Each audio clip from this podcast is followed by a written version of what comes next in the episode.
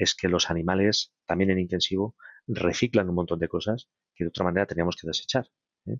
Y también los animales en intensivo, por ejemplo, producen abono, ¿eh? el 50% del abono del mundo es de origen animal, eh, producen medicamentos que son clave, como vacunas, como por ejemplo heparina. Es decir, el mundo animal ganadero, tanto intensivo como extensivo, los dos tienen ventajas e inconvenientes. Yo creo que es una lucha estéril interna que a veces tenemos. Los dos son buenos, los dos tienen cosas menos buenas que hay que mejorar, pero los dos son imprescindibles. Y, esto tenemos tantas historias positivas para, comentar que, es una pena que, que sea mucho menos visible. Bienvenidos a Porcicast, una línea directa con los principales referentes en el sector porcino español.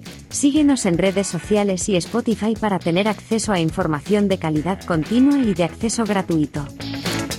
Porcicast solo es posible gracias al apoyo de empresas innovadoras que creen en la educación continua.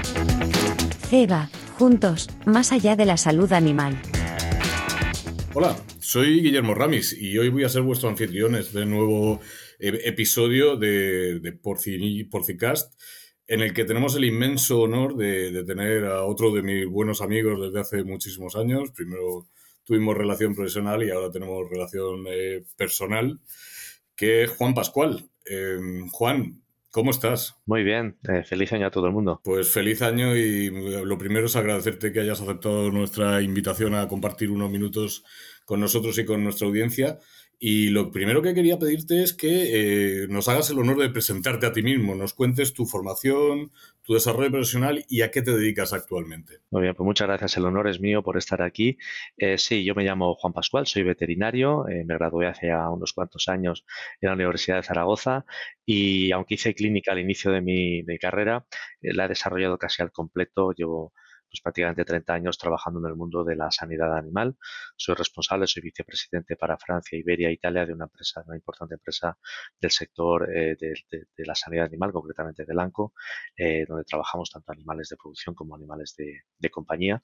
Eh, también tengo un, un, MBA por el Instituto de Empresa y, bueno, pues a título personal estoy casado, tengo cuatro hijos. Lo que Juan no ha dicho es que además de fuera de, su desarrollo profesional eh, diario, de su actividad profesional, es uno de los veterinarios que más y mejor comunica sobre, sobre el sector de, producción de alimentos de origen animal, que es el motivo por el que te hemos invitado, Juan, porque realmente pues eh, estoy muy orgulloso de ser tu amigo porque insisto que eres una de las personas que más defiende este sector. Y de eso vamos a hablar hoy, precisamente, de cómo está el sector de producción de, origen, de proteína de origen animal, cómo está visto en la sociedad, qué, a qué dificultades nos enfrentamos y sobre todo, pues, eh, cómo se mueven esas corrientes de oposición eh, que parecen muy mayoritarias, pero que realmente lo que son es muy, muy, muy visibles.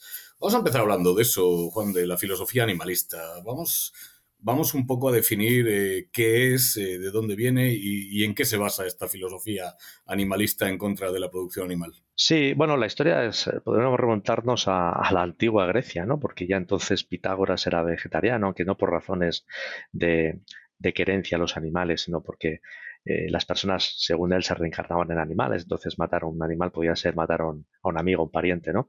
Esto llega, eh, curiosamente, ya en la época victoriana, donde en la época victoriana son los ricos, los nobles, los que em, comienzan a defender a los animales, porque sobre todo en aquella época que había muchos caballos, los cocheros, de hecho se dice todavía en español, ¿no? Eh, dices más, reniegas más que un cochero. Los cocheros, muchos de ellos maltrataban a los caballos, entonces la sociedad victoriana noble y la reina, Victoria, etcétera, comenzaron a preocuparse de los animales, pero porque decían que preocuparse, maltratar a los animales era un síntoma de que aquella persona acabaría maltratando a los humanos. Es decir, la preocupación por el animal era una, forma de reflejar la preocupación por las personas. Esto deriva en la actualidad, cuando empiezan ya eh, hacia mitad del siglo XVIII, em, comienza con, con Napoleón. De hecho, se llevan la matanza de los animales fuera del núcleo urbano. Antes se mataba a los animales en la carnicería que estaba en la calle y aquí yo que pues había sangre, había gritos, había, en fin, eh, era muy un espectáculo pues, pues no demasiado edificante. Y Napoleón decide llevarse la, matanza fuera, de, fuera de, París y eso comienza a hacer que la sociedad urbana deje de ver la muerte de los animales, deje de ver em, lo que, de dónde vienen los alimentos. Y hemos llegado, eso lo extrapolamos a hoy, y entonces dejamos, y, en aquella misma época además empezaron a, ponerse las primeras clínicas veterinarias para animales de compañía, que no, existía el veterinario de animales de compañía hasta entonces, y eso hace que la sociedad urbana, después de 100, 100, 150 años, pues desconozca lo que es la producción animal porque no ve los animales, ve lo que consume, pero ve un pollo en el. E incluso muchas veces en muchos países ya los pollos, los animales no se comercializan sus productos con forma de animal, sino que en forma de nuggets, en forma de, fin, de, de alitas, pero ya no se ve el animal en su totalidad. Y por otra parte, el contacto del mundo urbano es con el animal de compañía. Y el animal de compañía es un animal bueno, pues que es percibido por muchas personas como alguien más de la familia, ¿no? Quizá no con un estatus igual, pero sí con un estatus no demasiado lejos. Y eso lleva a que mucha parte de la sociedad urbana vea pues con distancia, vea con una falta de comprensión lo que es sacrificar un animal para comérselo. Dicho esto, es importante mencionar que la inmensa mayoría de la gente come productos animales. Es un 0,3% en Occidente la gente que se niega a comer. Y de ese 0,3%, son datos del Ministerio de Francia, de un trabajo reciente publicado aquí en la Autónoma también, además coincide el dato, es el 0,3%, de los veganos, vegetarianos es un poquito más, en torno al 2%, pero em, de ese 0,3%, el 84% lo deja en un año o en dos años, porque es muy difícil eh, ser vegano. De hecho, el 50% de ese 0,3% reconoce que se salta la dieta con cierta frecuencia, eh, pero sí que han creado una narrativa, un relato donde empieza a estar, empieza a ser cool en algunos círculos el decir, no, yo no voy a comer carne hoy porque no como, o durante un día no como, o etcétera, etcétera, ¿no? Eh, entonces eso sí que empieza a ser peligroso porque empieza a crear una deriva de mm, prestigio o falta de prestigio en función de lo que comas o dejes de comer. Y así es donde estamos hoy, más agudo en algunos países que en otros, en Alemania es bastante agudo, en España menos, pero mm, bueno, las tendencias de consumo no han cambiado demasiado. Inglaterra sigue aumentando su consumo de carne, España es estable, o de proteína animal, a veces se cambia la carne por, huevos o leche, ¿no? Eh, pero sí que desde el punto de vista de lo que es la, el prestigio o, la percepción que los demás tendrán de nosotros, eso sí que está creando un impacto. Qué curioso que algo que ocurrió hace dos siglos, lo que tú comentabas de, alejar la producción animal del consumidor, resuene dos siglos después con tanta fuerza y sobre todo tan amplificado por las redes sociales. Porque me gustaría que le dedicaras tres minutos a explicarnos qué impacto tienen las redes sociales en tanta visibilidad de un fenómeno que es tan minoritario como dices tú, porque no nos olvidemos que la inmensa mayoría de la población consume alimentos de, de origen animal, como tú bien has dicho. ¿Qué impacto tiene? Y te lo pregunto además, quiero que nuestros eh, eh, oyentes, nuestra audiencia sepa que es que además Juan es un experto en batirse el cobre en las redes sociales porque se expone eh, a, cuerpo gentile a que le digan de todo y es verdad que siempre rebate con argumentos como mínimo inteligentes. Por favor, eh, dime cuál es, tu, cuál es tu opinión sobre la influencia que tiene la visibilidad que se obtiene en las redes sociales por parte de este colectivo. Bueno, es que este colectivo, eh, aquí, al, al, rival ideológico, en cierta manera, pues no dejas una ideología, hay que, hay que también admitirle las victorias, ¿no? Y, este, y esta gente que tienen una aproximación cuasi y sin el cuasi religiosa a este tema, para ellos es una lucha religiosa y por lo tanto como ellos llevan su estandarte de, lo que ellos creen que es su verdad y quieren convertir a todo el mundo, ¿no? Eso es lo que hace cualquier grupo religioso, o la inmensa mayoría. Entonces ellos lo hay que admitirles que, y felicitarles porque han sido muy hábiles en las redes. Las redes tienen un impacto enorme, sobre todo en la gente joven. Quien, quien que tenga menos de 30 años se compra un periódico de papel ni siquiera los ya nos compramos, ¿no? Entonces, ¿dónde se nutre la gente? La gente se nutre fundamentalmente en titulares y en las redes sociales. ¿Eh? y sobre todo si el titular viene de alguien famoso, de alguien conocido, pues tiene una repercusión mucho mayor. Y hay que admitir que este colectivo pues, ha tenido la habilidad de jugar muy bien en ese campo. ¿no? Y por el otro lado, pues en cierta manera ha habido, no diría en comparecencia del contrario, pero no ha habido una presencia demasiado marcada. Eh, yo creo que, los sectores, porque hablamos aquí para una audiencia de distintos países, ¿no? donde este grado de, presencia de, los, de, la militancia animalista, vegana, llamémoslo como queramos, es, diferente y la del sector también es diferente. Pero el sector se defiende, hace lo que puede para defenderse, hace bien y lo hace con muy buenos profesionales, pero ese toque personal, emocional, que llega al sector de una manera desinteresada por alguien que no forma parte del sector, eh, es muy limitado, prácticamente inexistente. Y eso es muy difícil dar ese mensaje a la gente joven. Eh, entonces, bueno, lo que queda es insistir. Yo no conozco otra manera que para tirar abajo una pared hay que golpearla muchas veces, ¿no? Y a títulos individuales lo que intento hacer en las redes también. ¿Crees, Juan, que, hemos eh, sido demasiado oscuros en alguna ocasión? Que a los que nos dedicamos a la producción animal en alguna ocasión nos ha dado miedo, precisamente porque no era cool lo de decir criamos animales para luego comérnoslo, etcétera, etcétera, etcétera. Puede ser, yo creo que hay una parte quizá de, temor y otra parte también de cuando alguien está en este mundo ¿no? y conoce cómo se crían los animales y cómo sienten los animales porque está con ellos y, lo, los conoce, eh, es fácil caer en el, bueno, ahora viene uno de, Madrid, ¿no? me va a contar a mí cómo criar a las gallinas o a los pavos o a lo que sea, ¿no? Y tú decir, bueno, si no tienes ni idea, bueno, no tengo ni idea, ¿eh? esa, esa parte urbana de la sociedad, que es la mayoritaria, pero tengo los votos. Entonces la parte urbana tiene los votos y el político, sea de la tendencia que sea, porque esto no va de, esto no va de un, partido o de otro, tocan de oído. Lo que quiere un político es ganar las elecciones, para eso se presenta, y entonces pues puede asumir posturas eh, pro ganadería siendo de una parte del espectro político o posturas contra ese mismo sector siendo de otro espectro político. Es decir, aquí asumimos mucho, por lo menos en España, ¿no? que podemos pensar que en una parte del espectro es más animalista, es, es vende ese mensaje, pero un gobierno muy de izquierdas como el portugués ha bajado el IVA de la carne y un gobierno muy conservador como el de Irlanda o el de Holanda, o el de Holanda se está planteando, ahora hay un cambio de gobierno y nuevo parlamento, pero se ha planteado cerrar el 50% de las granjas y un gobierno conservador como el de Irlanda se ha planteado sacrificar 200.000 vacas para luchar contra el cambio climático. Por lo tanto, esto no va de colores políticos, esto va de que hay que convencer a la sociedad, no convencerla, enseñarle los datos, porque además de una manera natural hay mucha gente que viene del campo no ellos mismos, pero sí sus padres, sus abuelos, quien más que menos en España, todo el mundo tiene un pueblo al que ir, ¿no? Y entonces hay, hay una, una, ligazón emotiva profunda y, positiva con el campo, pero esto se está perdiendo, esas generaciones jóvenes ya están menos ligadas y claro, el mundo animalista hace una propaganda eh, muy fuerte, muy potente y muy visual eh, y entonces mucha gente se lo cuestiona se lo cuestiona y entonces no es que cambie mucho los consumos, pero vuelvo a la parte de prestigio. Sí cambia un poco, y es que yo dejo de comer carne tal día porque así parece que protejo algo. ¿no? no hay que olvidar, y entro quizá en otro capítulo, pero si me permites, las tres razones por las que la gente abraza el animalismo eh, son una, porque creen que así defiendo el medio ambiente, porque creen que así eh, protejo mi salud, o porque así no trato ni maltrato. Las tres premisas son falsas y son falsas eh, y lo puedo demostrar con datos, ¿eh? datos que además aporto en mi libro, de manera, tengo más de 400 referencias en, el texto, ¿no? Es decir, eh, pero hay que explicarlo. Y, no se trata de convencer al convencido, el que ya es militante, pues puede que tenga su, como San Pablo, ¿no? Se cayó del caballo, pero eso le pasa a poca gente.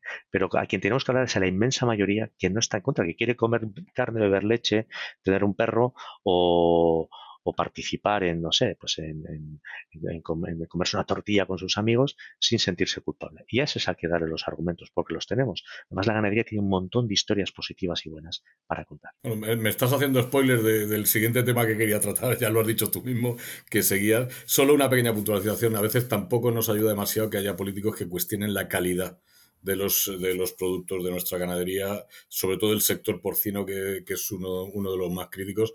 Y tampoco creo que nos ayude mucho, Juan, el hecho de que en los libros de texto de los niños, de los colegios, muchas veces aparezcan frases como eh, la producción intensiva conlleva maltrato animal.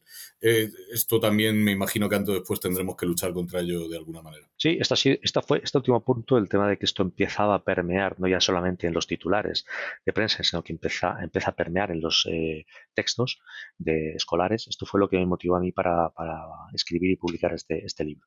Porque ahí sí que dije, no, es que no, en fin, hay que dar otra versión, ¿eh? hay, que hay que trabajar a los chavales de instituto, hay que y esto es, es aberrante, es aberrante porque además mm, a los niños hay que enseñarles lo que científicamente está, en fin, probado, ¿no? Hay que intentar adecuar, evidentemente también hay que eh, dejar espacio al debate, dejar espacio a las opiniones, pero es que esto es una aberración eh, desde cualquier punto de vista y esto lo puedo discutir con cualquiera en cualquier foro.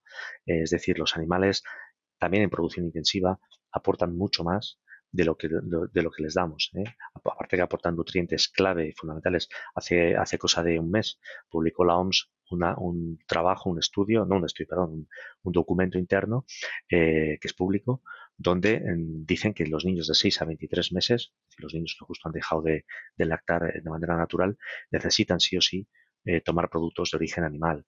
Es que los animales, también en intensivo, reciclan un montón de cosas que de otra manera teníamos que desechar. ¿Eh? Y también los animales en intensivo, por ejemplo, producen abono, ¿eh? el 50% del abono del mundo es de origen animal, eh, producen medicamentos que son clave, como vacunas, como por ejemplo heparina. Es decir, el mundo animal ganadero, tanto intensivo como extensivo, los dos tienen ventajas e inconvenientes. Yo creo que es una lucha estéril interna que a veces tenemos. Los dos son buenos, los dos tienen cosas menos buenas que hay que mejorar, pero los dos son imprescindibles. y esto tenemos tantas historias positivas para, comentar que, es una pena que, sean mucho menos visibles que la parte eh, casi siempre estigmatizante, casi siempre falsaria de eh, la posición contraria. CEBA es una compañía global de salud animal. Nuestra misión es proporcionar soluciones de salud innovadoras, garantizando el más alto nivel de cuidado y bienestar. Estamos comprometidos con preservar el delicado equilibrio entre los animales, los humanos y el medio ambiente, contribuyendo positivamente al futuro de nuestro planeta. Fíjate, has, mencionado ya tres veces eh, tu libro, eh, como aquel famoso como aquel famoso autor que venía a hablar de su libro, pero es que yo quiero que hablemos de tu libro, porque Juan, además de, estar en las redes sociales, ha escrito un libro muy bien argumentado, como dice él, con más de 400 eh, eh, referencias, donde nos da las claves y nos, da los argumentos de por qué tenemos que seguir siendo omnívoros como somos desde hace decenas de miles de años. Eh, Juan, ¿el título exacto cuál es el título de tu libro? Sí, es en razones para ser omnívoro por tu salud y la del planeta. Pues de eso me gustaría ahora que habláramos, porque has ido dando pinceladas, pero tú imagínate que en un momento dado toda la humanidad pues eh, decide abrazar eh, pues estas corrientes animalistas, veganistas, eh, vegetarianas, como quieras llamarlas, y decidimos todos dejar de comer alimentos de, origen animal. Quiero que me, que me digas qué impacto tendría no solo obviamente sobre esos animales, sino sobre nuestra propia salud, sobre el medio ambiente, sobre el ecosistema. Haznos un, esbozo de cuáles serían las verdaderas consecuencias eh, de dejar de ser omnívoros, que es lo que hoy somos y lo que somos desde hace, insisto, decenas de miles de años. Sí, pues sería un escenario apocalíptico. Apocalíptico primero porque, eh, por ejemplo, voy a poner algunos ejemplos. ¿no? Nosotros en la humanidad tenemos relativamente una, una cantidad pequeña de superficie cultivable. Es decir, en todo el mundo, eh, si el mundo fuese un folio, la parte de terreno agrícola es el equivalente a una tarjeta de visita. Pero del territorio agrícola que realmente podemos cultivar es solamente un tercio de esa tarjeta de visita. ¿Qué quiere decir esto? Que dos tercios del terreno agrícola solamente podemos aprovecharlo gracias a los animales. Cuando pensamos en, zonas montañosas, en el norte de África, aquí en España, en un territorio como los Monegros o, no sé, en, Portugal, las islas, las islas Azores, Murcia, es decir, son terrenos donde hay una parte muy importante que solamente se puede aprovechar gracias al ganado. Es decir, no, no podemos cultivar el, el, Himalaya, no podemos cultivar el norte de África, o, hay muchas zonas que no se pueden cultivar, malos suelos, malos climas, eh, en fin, hay muchas razones, o mala, mala orografía. Entonces, todo eso hace que eh, muchos millones de personas obtengan sus recursos de lo que se pueden comer los animales, que sí pueden aprovechar esos cuatro hierbajos que crecen allí. Nosotros no podemos. Los animales ya estaríamos abocando a miles o cientos de millones de personas al hambre. Pero hay otra derivada. En el mundo nos comemos a día de hoy 200 millones de toneladas de pescado, que prácticamente no utilizan recursos terrestres.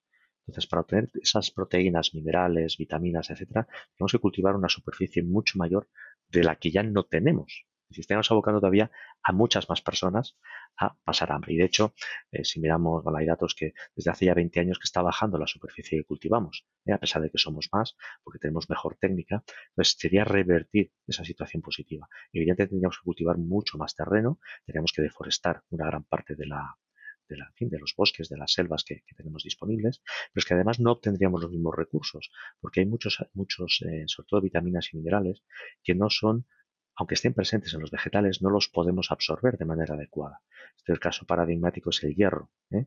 El hierro de, la carne, de las carnes se absorbe muy bien, sin embargo, de las, yo siempre pongo el ejemplo, con 7 gramos de hígado, un niño de, hígado de pollo, de cerdo, un niño de dos años, tiene todo lo que necesita en cuanto a proteína, en cuanto a minerales de la, eh, hierro, zinc, selenio, vitaminas del grupo D y vitaminas del grupo B.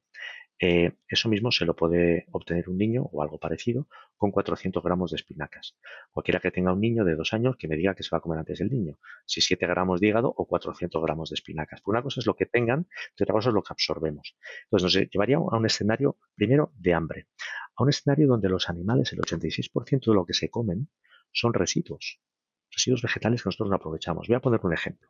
En España producimos 40 millones de hectolitros de cerveza, ¿vale? Eso supone por cada litro, para, hacer 4 eh, litros de cerveza más o menos se necesita un kilo de cebada. Si hacen ustedes las cuentas, les saldrá que esos 40 millones de hectolitros de cerveza suponen más o menos un millón de toneladas de cebada. ¿eh? Según el tipo de cerveza, pues un poquito más, un poquito más. Pero para hacer los números redondos. Un millón de toneladas de cebada. Eso supone, si un camión de pienso, tú lo harás mejor que yo, me parece transporta como 15 toneladas, si no recuerdo mal. Se hacen las números, eso le salen 66.000 camiones, ¿vale? A 15 metros por camión, eso son 1.000 kilómetros. 1.000 kilómetros de camiones cargados de cebada es lo que se comen las vacas y ovejas de España solamente reciclando lo que sería material que deberíamos lanzar en un vertedero y quemarlo si no tuviéramos animales. Entonces, además de llevarnos a un escenario de hambre, nos llevaría un escenario de catástrofe ecológica porque esas 6.000 millones de toneladas en, todo el mundo de recursos que los animales se comen, que nosotros no nos podemos comer, habría que eliminarlo de alguna manera. Hay muchas otras derivadas, ¿no? Nos quedaríamos sin heparina, por ejemplo. La heparina es un medicamento que salva 100 millones de vidas todos los años y viene toda del cerdo. Eh, nos quedaríamos, por ejemplo, sin válvulas para hacer trasplantes. Nos quedaríamos, por ejemplo, sin vacunas, porque gran parte de las vacunas se hacen a base de huevo y, eh, evidentemente, pues necesitan animales para, para producirlos, ¿no? Solamente la vacuna de la gripe requiere miles de millones de huevos todos los años.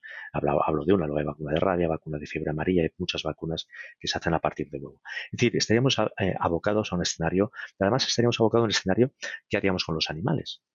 no podemos matarlos porque nos hemos hecho veganos, tampoco podemos castrarlos porque eso es un sufrimiento, eh, no podemos derratizar, no podemos desinsectar, no podemos proteger las, eh, siendo radical, ¿eh? yendo a, su, a sus planteamientos, porque si las abejas no las podemos comer la miel porque sufren y las tenemos esclavizadas, pues tampoco podemos matar langostas que se están comiendo un campo de trigo. Por lo tanto, nos abocaría a un escenario completamente apocalíptico. Además, no hay que ir a un escenario eh, teórico. Allí donde triunfan, donde han triunfado los animalistas de manera política, por ejemplo, en Palma de Mallorca o en Italia, antes había para los turistas y demás carros conducidos por caballos. Ahora hay medidas que lo prohíben. ¿Y qué pasa? ¿Los caballos ven mejor? No, simplemente no hay caballos. ¿Eh? Es decir, donde el animalismo triunfa, no es que los animales vivan mejor, es que los animales desaparecen. Me gustaría que dedicáramos un segundo a eso, porque realmente cuando yo hablo con mis alumnos en la facultad eh, veganos, ellos sueñan con que vamos a seguir criando los animales, pero en un mundo idílico, en libertad, eh, reproduciéndose en panmixia cuando ellos decidan y con quien ellos decidan. Y lo que no consigo hacerles entender es que el día que nosotros, toda la humanidad, deje de comer animales de abasto, extinguimos los animales de abasto porque nadie los va a criar, porque no va a tener ningún sentido. Totalmente. Además, además incluso desde el punto de vista ético, algunos pensadores se lo cuestionan. Es decir, si eliminamos los animales, por ejemplo, de extensivo, esas zonas van a ser habitadas por ungulados silvestres, pero la vida de un ungulado silvestre es mucho más dura que la de un animal que está criado para terminar como comida, porque está al albur de parásitos, depredadores, a las inclemencias del tiempo, etcétera, etcétera, cosa que un animal eh, eh, de producción está protegido. ¿no? Por lo tanto, incluso estaríamos dándoles una vida peor a esos animales, porque vivir en libertad no es sinónimo de vivir feliz ni de vivir bien. Pues yo he llegado a, recibir como respuesta a algunos de mis alumnos, pues si se tienen que extinguir esas especies, que se extingan. Entonces, claro, llega el momento en que dices, tú no eres animalista, tú eres un demagogo, una demagoga. ¿Eh? No estás a favor de la vida animal, sino estás a favor de que eh, las cosas se hagan de una manera que, coincide con tu filosofía. Me gustaría también preguntarte, es una tontería, pero siempre, siempre me ha llamado la atención. Ya sabes que yo me meto en muchos charcos y uno de ellos es la acuicultura. Fíjate, en una ocasión pedimos un proyecto eh, mancomunado de cuatro comunidades autónomas para mejorar los sistemas de sacrificio de peces y, crustáceos. ¿Sabes lo que ocurrió? Que nos lo denegaron. ¿Y sabes cuál fue, cuál fue el motivo que adujo el ministerio? Falta de interés por el consumidor. Es decir, los mamíferos y las aves nos eh, preocupan mucho, cómo se, cómo se traten, cómo se sacrifiquen, pero aparentemente cortar una langosta viva por la mitad y tirarla al agua hirviendo no nos produce ningún tipo de sentimiento. O sea que a mí al final todo esto eh, sí que me produce una cierta desazón. Pero todo llega, ¿eh? porque Suiza, por ejemplo, ya ha prohibido echar vivas las langostas al agua. Es decir, todo, poco a poco todo va llegando, ¿no? Y está bien, ¿eh? está bien que el bienestar evolucione, está bien que, nos preocupe y está bien que en la medida de lo posible, pues llegamos a un equilibrio entre lo que es la, la salud económica de una, de una unidad de producción ganadera, ¿no? Y, el bienestar, evidentemente, ¿no? Eh, pero bueno, eh, aquí no estamos hablando de eso, aquí estamos hablando de gente que realmente quiere cambiar el sistema, eh, pero en base a una ideología que además tenía unas consecuencias devastadoras para los animales y para las personas. Correcto, correcto. mi amigo Miguel Ángel Higuera, que también es amigo tuyo, siempre dice que el bienestar animal ha sido la tercera revolución de la ganadería y que lo hemos superado con, elegancia y, y siguiendo siendo rentables que es, que es lo interesante. ¿Qué podemos hacer? Bueno, todos no podemos ser Juan Pascual, a mí me gustaría, pero no puede ser. Entonces no todos podemos dedicarnos todos los días a estar eh, divulgando, a estar en las redes sociales o a, escribir libros de la altura del libro que has escrito tú. Sugiéreme qué podemos hacer de forma individual, ya no las personas que, estemos, que estamos en el, en el eh, sector, que evidentemente tenemos eh, todo el derecho del mundo a defenderlo y todo el interés porque vivimos de él, sino qué podría hacer en general, pues, eh, pues eh, el consumidor incluso que quiere seguir comiendo productos de origen animal eh, sin tener la presión de, mediática de, que casi le llamen mala persona. ¿Cómo podríamos trabajar como sociedad para que esto mejore o para que esto no siga evolucionando de una forma negativa? No hay una receta mágica, no hay una receta mágica y, y esto, esta ideología, esta forma de ver la vida y de presión ha venido para quedarse, esto no va, no va a desaparecer.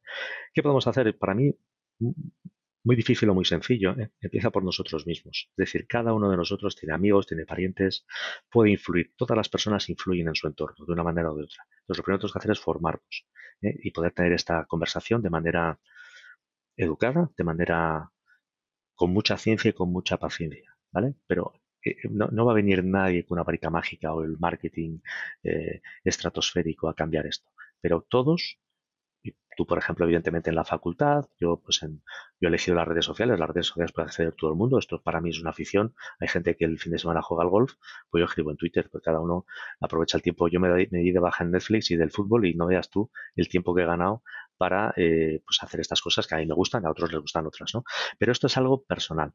Esto mm, las asociaciones, como decía antes, hacen su trabajo y lo hacen muy bien, pero cada uno en su núcleo, tú en tu facultad, eh, no sé, un hermano, una hermana, todos tenemos eh, gente a la que influimos. Entonces, formar, formar y, sí, y levantar la voz en el sentido de que cada uno de nuestros foros, sean sus redes o sean en otras, en las facultades, en nuestro trabajo, en una reunión con amigos, pues cuando salga este tema, eh, dar nuestra opinión y darla fundamentada. ¿no? Yo creo que siempre una opinión fundamentada vale más que una opinión sin más. Y, yo creo que ese es el primer paso. A partir de ahí, cuando seamos muchos que lo hagamos, y, y yo creo que yo, soy optimista, yo creo que esto va a cambiar, yo creo que vamos a ser muchos. Eh, nada más que pensar cómo empezó el cristianismo con 12, ¿no? Y fíjate dónde, dónde, dónde ha llegado, pues, pues ¿por qué no? Yo creo que esto también tenemos, como decía antes, muchas historias buenas que contar y, lo que tenemos que hacer es eso, contarlas. Sí, desde luego, y, poner cada uno nuestro, nuestro grano de arena. ¿Y la industria? Porque eh, lo he dicho a nivel personal, pero por ejemplo, nosotros como asociación de, veterinarios, la asociación de mi región, nos planteamos incluso eh, tomar medidas contra esos libros de texto de editoriales muy conocidas, ¿eh? que nadie se piense que son los libros que se, que se enseña, con los que se enseñan a los niños en Murcia o en un pueblo de Toledo. Son editoriales nacionales y con mucho impacto. ¿Tú crees que deberíamos de tomar medidas contra esa información y evitar que alegremente alguien en un libro de texto pueda sin ningún argumento y sin ninguna, sin ninguna información adicional poner frases como la que habíamos dicho antes? Sí, yo creo que sí. Yo creo que hay que defenderse, hay que, eh, hay que obligarles, eh, los recursos, los cauces que tenemos que usar, ¿no? Pero hay que obligarles a que, a que, expliquen la, la, realidad, la ciencia. Es que eh, no estamos hablando de, no sé, es que pues un pintor me gusta más o me gusta menos, pues esto entra dentro del terreno del gusto de cada uno, ¿no? Pero es que hay cosas que no se pueden, no se pueden permitir porque son mentiras, están dando una desinformación a los chavales y eso no es aceptable. Y, por supuesto hay que ir a hablar con las escuelas, hay que ir a hablar con las editoriales y si llegado el caso, pues hay que tomar acciones legales, se toma.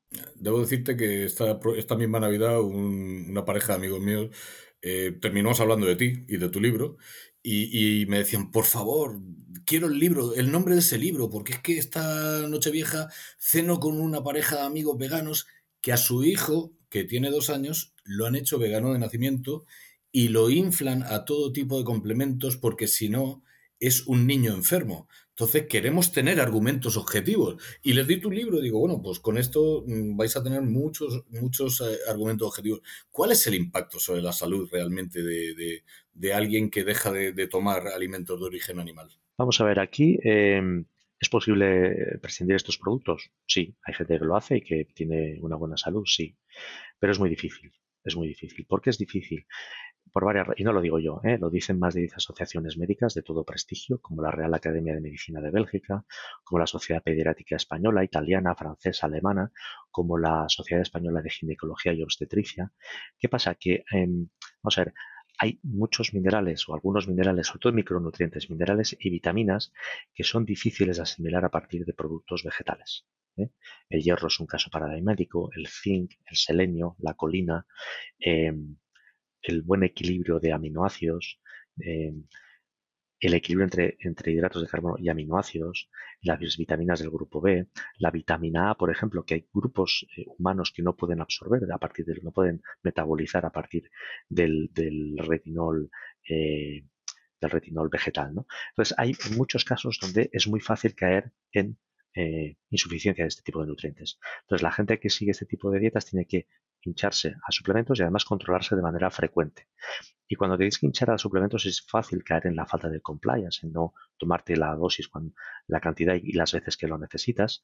Eh, evidentemente, si todo tienes que hacer un esfuerzo suplementario físico, etcétera, pues vas a necesitar más dosis tienes que estar asesorado constantemente por un, por un médico. Evidentemente esto es implanteable en lugares pobres. ¿eh? Eh, ¿Y qué pasa? Por ejemplo, por poner el ejemplo de la Sociedad Española de Ginecología y Obstetricia, que ya dictamina que el vegetarianismo y el veganismo son prácticas de riesgo para subir anemia, anemia ferropénica. Eh, la anemia ferropénica es una, es una auténtica epidemia a nivel mundial. El 30% de las mujeres en edad fértil del mundo, los 600 millones de mujeres, sufren de anemia ferropénica en los países pobres de manera muy acuciante, en la India hasta el 70%, es un país, por cierto, el país que menos carne come del mundo, eh, pero en España, por ejemplo, está en torno al 13%, en Estados Unidos, ¿vale? ¿Por qué? Precisamente porque muchas chicas optan pues, por comer menos productos de origen animal y el hierro es lo primero que se siente y el hierro es crítico. Es decir, entonces estamos generando un problema de salud Insisto, yo no, yo no voy a prescribir una dieta y no estoy preparado para hacerlo, pero eh, sí que hay ya, me parece son 12, 14, y están, las he listado, las tengo listadas, las tengo publicado en redes y también en el texto está, em, sociedades médicas que se oponen a este tipo de, dietas, sobre todo en mujeres, eh, en niños en, lactantes y en mujeres gestantes, por supuesto. Sí, bueno, ya sabes que los cerdos y hierro tienen también una, una, relación muy interesante, con lo cual es un tema del que algo he estudiado y es muy curioso porque es, eh, como dices tú, la deficiencia más frecuente en el mundo y en la India, que hay un 35% de vegetarianos, lo relacionan precisamente en muchísimos casos con esa dieta vegetariana y con esa falta de, de ingesta de productos de, de origen animal. No deja de ser como mínimo interesante. Juan, estaría contigo hablando pues eh, horas y horas y horas porque de verdad que, me gusta mucho. Recuerda que hace poco cuando te oí dar una conferencia te dije esto, esto tienes que venir a, mi facultad a repetirlo y, y, cómo no, pues eh, tenerte aquí pues era otra otro de mis objetivos. Hazme un comentarios finales, conclusiones, eh, recomendaciones Dime cómo ves tú un poco también el devenir de esto y, el futuro que nos espera con respecto a todo este movimiento y a, este, a esta demonización de la producción animal. La batalla va a ser larga y dura porque, bueno, porque nos enfrentamos a gente con, una visión eh, cuasi religiosa de esto. El sector tiene que hacer sus deberes también, evidentemente. Eh, cuando ponen vídeos, ¿no? De que muchas veces los traen de fuera, de otros países, pero eh, los vídeos porque pasan cosas que no deberían pasar ¿no? En, algunas unidades de producción y por lo tanto también el sector en ese sentido tiene que, en, todo el mundo, hacer sus deberes, eh, que los está haciendo en Europa. Europa es, bueno, tiene una legislación eh, súper protectora de los animales y está bien que así sea, pero mucha educación. Yo creo que al final es mucha educación, estar abierto al diálogo. me sale mal cuando me decías antes, ¿no? En las redes, cuando hay gente que me, incluso me insulta y tal, ¿no? muy poquita gente viene a defender. Eh, cuando sale uno de ellos salen muchos, y, pero cuando por aquí, por este lado, no sale casi nadie, ¿no? Entonces nos cuesta mucho, eh, y lo bueno, y tenemos las historias maravillosas para compartir. Si, si esto además no tenemos que inventar nada, está todo, está todo en los libros y además está muy bien explicado, y es cuestión de eso, de, explicarlo, ¿no? En la facultad, en las facultades, por ejemplo, futuros veterinarios, pues hay que explicarlo, porque además son gente más sensible a los, a los, a lo que son los datos científicos, ¿no? No desanimarse, esto va a ser duro, largo, pero va, a merecer la pena y, nada, aquí todos podemos poner nuestro grano de arena. Fíjate, una última traza, porque eh, sabes que otra de mis facetas, y el primer eh, podcast que hice yo en esta serie fue de senotrasplante, pues es otro de los objetivos de, de, los, de los veganos y de los animalistas, fíjate. Es un área de futuro enorme, ¿no? Enorme y, que puede resolver la vida de millones de personas y que lo hará, estoy convencido que lo hará. Pues lo tildan de ciencia basura, eh, nos acusan de que vamos a ser la causa de la extinción de la humanidad en muchos casos y el problema es que muchas veces citan mi nombre, pero bueno, tampoco va, intrínseco a, la actividad. No es algo que me preocupe mucho. Juan, mm, ya lo último, y es algo que le pedimos a todos nuestros invitados, es que nomines a alguien que te gustaría oír en un episodio de, de Porcicast. Pues mira, yo os daría dos nombres de dos, dos, personas que, conocen bien el sector, que lo quieren y que además son muy buenos eh, narradores y, escritores. ¿eh? Uno es Manuel Pimentel. Muy buena, muy buena eh, recomendación, señor. Y además acaba de publicar un libro también, poco hablando, no, no, de lo mismo, pero bueno, de, cosas en, en, cierto aspecto convergentes. Y luego Gonzalo Ginés, que es un que es un gran escritor, él sí que escribe bueno, para el gran público y tiene novelas muy, muy interesantes y muy, muy bien redactadas y además es veterinario y, también conoce muy bien el sector porque trabaja en él y, creo que los dos podrían ser eh, personas muy interesantes para vuestra audiencia. Esta segunda recomendación sí me ha sorprendido, pero me parece más que interesante porque además eh, creo que me he leído todos los libros que, ha escrito Gonzalo y tuve la oportunidad de conocerlo personalmente cuando vino, cuando vino a, presentar uno de ellos a la Facultad de Murcia. Y desde luego recogemos tus, nominaciones y vamos a invitarlos a que, a que pasen un, rato con nosotros. Y los dos son un encanto de personas. Sí, efectivamente. Y además debo decir que hay, un, hay entre los veterinarios de producción hay bastante gente que escribe y que escribe cosas muy interesantes. Mm, tenemos más compañeros que escriben novelas y, algunos incluso novelas policíacas en el ámbito de la producción animal. ¿Sabes de quién estoy hablando? Sí, sí, lo sé, lo sé, lo sé. Y, tenemos que traer también a esto, tenemos que traer a los veterinarios de animales de compañía. Porque no hay que olvidar una cosa, los perros y los gatos comen carne eh, o pescado. Y si estas tesis animalistas se imponen, también tendremos problemas para tener perros y gatos. Tendremos perros y gatos veganos que se morirán, efectivamente. Juan, muchísimas gracias. Insisto que ha sido un verdadero placer. Eh, he aprendido con muchísimo como cada vez que te oigo hablar y pues lo único que nos queda es agradecerte de corazón que hayas querido pues compartir tu conocimiento e ilustrar a nuestra audiencia que estoy seguro que va a disfrutar eh, muchísimo de, este episodio. Espero verte muy, espero verte muy pronto en la realidad y, agradecerte tu presencia aquí. Un fuerte abrazo a todos, gracias por el tiempo. Muchas gracias, Juan. Si te gustó este episodio no dejes de compartirlo con otros profesionales, para que más personas puedan acceder a la palabra de los principales referentes en el sector porcino español.